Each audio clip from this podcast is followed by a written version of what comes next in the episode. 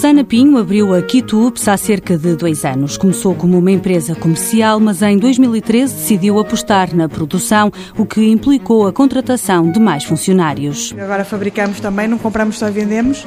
Pronto, e para trabalhar lá embaixo na produção e não só, no escritório também, não é? Há um business plan que foi seguido, há um projeto para a empresa.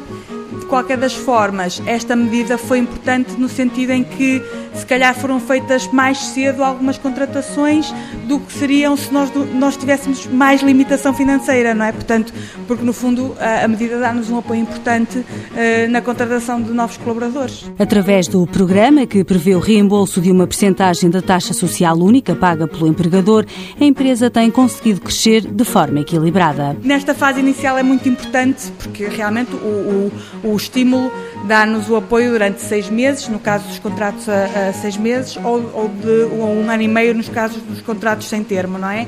Mas também são os primeiros tempos que nós julgamos são os mais difíceis, porque depois das coisas estarem uh, bem encaminhadas, não é? É mais fácil as coisas se concretizarem.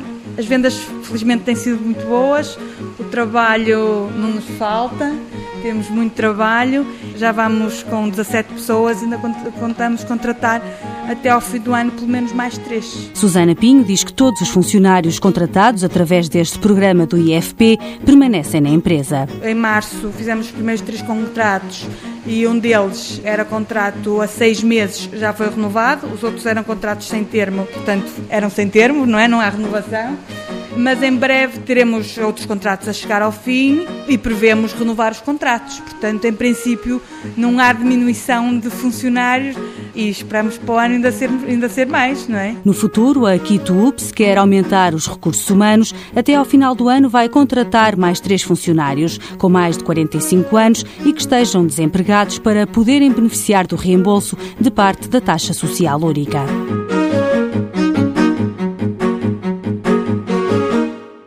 Mãos à Obra, financiado pelo Estado português e pelo Programa Operacional de Assistência Técnica do Fundo Social Europeu, sob o lema Gerir, Conhecer e Intervir.